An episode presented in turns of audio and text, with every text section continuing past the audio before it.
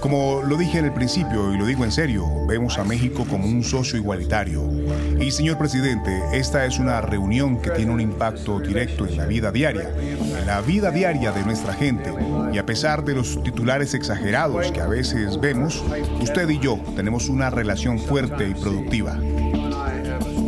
Pero como lo ha expresado, las circunstancias actuales nos demandan estrechar aún más los lazos de amistad y cooperación. Hola, bienvenidos. Es martes 12 de julio y estas son cinco de nuestras noticias del día en NTN 24.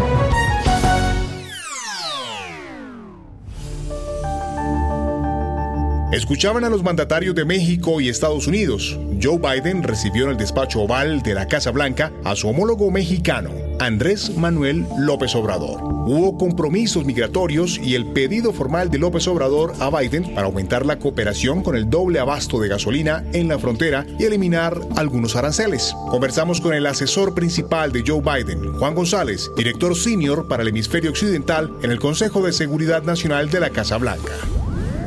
Hay que resaltar aquí que ha sido la tercera reunión entre los líderes, una de ellas fue virtual, han hablado por teléfono varias veces. La vicepresidenta visitó en su primera visita internacional a México y eh, desayunó esta mañana con el presidente López Obrador. Es parte de uh, una colaboración bastante activa entre los dos presidentes en varios temas. El tema migratorio, que es algo que está al frente de los, de, los periódicos, pero también cooperación en eh, en áreas de seguridad, la colaboración económica, temas regionales y globales. Eh, o sea que una agenda bastante amplia que salió mm, con unos resultados muy concretos, incluso un grupo de trabajo sobre el tema de trabajo temporal, una fuerza de tarea conjunta del tema de fentanilo, pero también eh, trazando el tema migratorio desde un contexto regional y hemisférico, eh, reconociendo que es no solo un tema de enforzamiento de las leyes nuestras, sino de inversión económica, de oportunidad uh, y también de expandir la capacidad de asilos de estos países en Latinoamérica y el Caribe.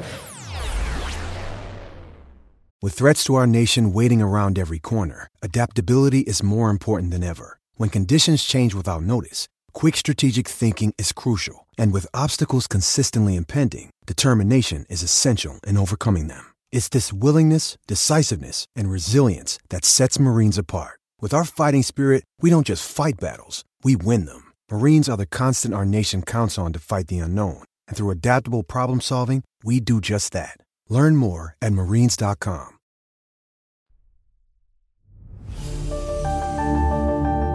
En Panamá cesaron las manifestaciones tras ocho días. El presidente Laurentino Cortizo anunció el congelamiento del precio del combustible y de varios productos de la canasta básica. La medida empezará a regir a partir del próximo viernes. Y es que desde enero el precio del combustible subió un 47%. He privilegiado siempre el diálogo sincero. Soy un presidente sin doble agenda que defiende los intereses de mi país y de su gente especialmente de los más vulnerables. Ninguna bandera política o aspiraciones personales o de grupo pueden estar por encima de la bandera de Panamá ni por encima de los panameños. Muchas gracias. En Chile, el gobierno anunció un bono de 120 dólares para más de 7 millones de personas con el fin de apoyar a las familias más vulnerables a enfrentar la inflación y la difícil situación que atraviesa el país. Vamos a otorgar un bono invierno Chile Apoya por un monto de 120 mil pesos a 7 millones y medio de familias, a 7 millones y medio de personas, que son cerca de 4 millones de familias. Esto es tremendamente importante porque sabemos de que producto del alza del costo de la vida, la gente requiere más apoyo. Desde la oposición aseguran que la medida es insuficiente y apuntan a que las ayudas busquen incentivar a la población a aprobar el texto constitucional que será sometido a plebiscito el próximo 4 de septiembre. Esto nos dijo la diputada Sofía Cid. Claramente son anuncios que llegan muy tarde. También hemos visto que los anuncios que han hecho se demoran mucho en tramitarlos en el Congreso. Y además estamos hablando de 1.200 millones de dólares. Yo quiero recordarle a quienes están acá y a la ciudadanía que solo un IFE universal eran más de 3.000 millones de dólares mensuales. Creo que aquí queda al debe con la clase media. My son had a gift with technology. With reliable internet at home through the Internet Essentials program. The world opened up. He's part of this next generation of young people who feel they can thrive. Through Project UP, Comcast is committing $1 billion to help open doors for the next generation with the connectivity and skills they need to build a future of unlimited possibilities.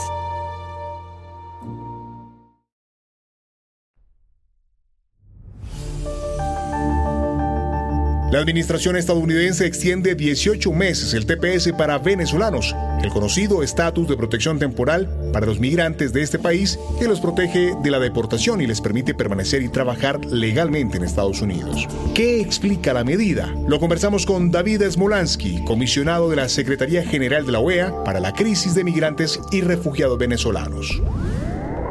Eh, en mi experiencia trabajando el tema migratorio por cuatro años, eh, es bien sabido que la gente huye de Venezuela por una dictadura que ha coartado las libertades, que ha coartado el Estado de Derecho, que ha coartado la democracia, que ha generado la emergencia humanitaria compleja más grande del hemisferio occidental, que es una violación sistemática a los derechos humanos, que es un régimen acusado por crímenes de lesa humanidad y que 6.2 millones de personas se han visto forzadas desde 2014 a huir de Venezuela. Entonces, eh, al mantenerse esta dictadura en Venezuela, eh, es muy riesgoso para muchos venezolanos, en este caso los que están en Estados Unidos, como hay en otros países, volver a Venezuela y por eso el TPS eh, se ha renovado. Evidentemente, una política que se, que se aplaude, que se, que, que se agradece, pero creo que tampoco es algo que eh, me sorprende porque mientras siga la dictadura de Maduro, pues esos más de 423 mil venezolanos que mencionabas que hoy en Estados Unidos eh, les es prácticamente imposible volver a su país. Más bien muchos están viendo cómo traen a sus familiares a los Estados Unidos. Y el cierre. Mañana comienza en Miami la reunión Concordia América 2022. El encuentro de alto nivel que llega a su sexta edición y en el que NTN 24 es medio aliado reúne a líderes políticos, empresariales y académicos en un contexto de preocupación por las bajas perspectivas de crecimiento de la región. ¿Qué esperar? Conversamos con Matthew Swift, cofundador y presidente ejecutivo de Concordia Américas. Tendremos una gran variedad de asuntos importantes de los que nos vamos a encargar durante los siguientes dos días. Primero y más importante, sostenibilidad ambiental. Es un tema tan importante para la región, para el mundo, francamente. Es uno de los asuntos más importantes de gobierno, pero también vamos a hablar acerca de cuál es el rol de los negocios en este tema. También el estado de la democracia en la región, qué es lo que está sucediendo políticamente. Hemos visto las elecciones más importantes en 50 años a través de la región. Así que, ¿cuál es el impacto que tendrán esas elecciones? Pero también vamos a hablar acerca del rol de la tecnología en la sociedad. My son had a gift with technology. With reliable internet at home through the Internet Essentials program, the world opened up. He's part of this next generation of young people who feel they can thrive through Project UP, Comcast is committing $1 billion to help open doors for the next generation with the connectivity and skills they need to build a future of unlimited possibilities.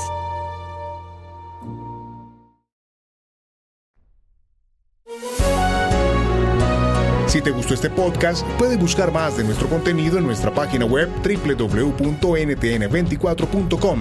Yo soy Hugo Vecino, pueden escribirme a mi cuenta de Twitter arroba Hugo Vecino. En el podcast de NTN24 te informamos y te acompañamos.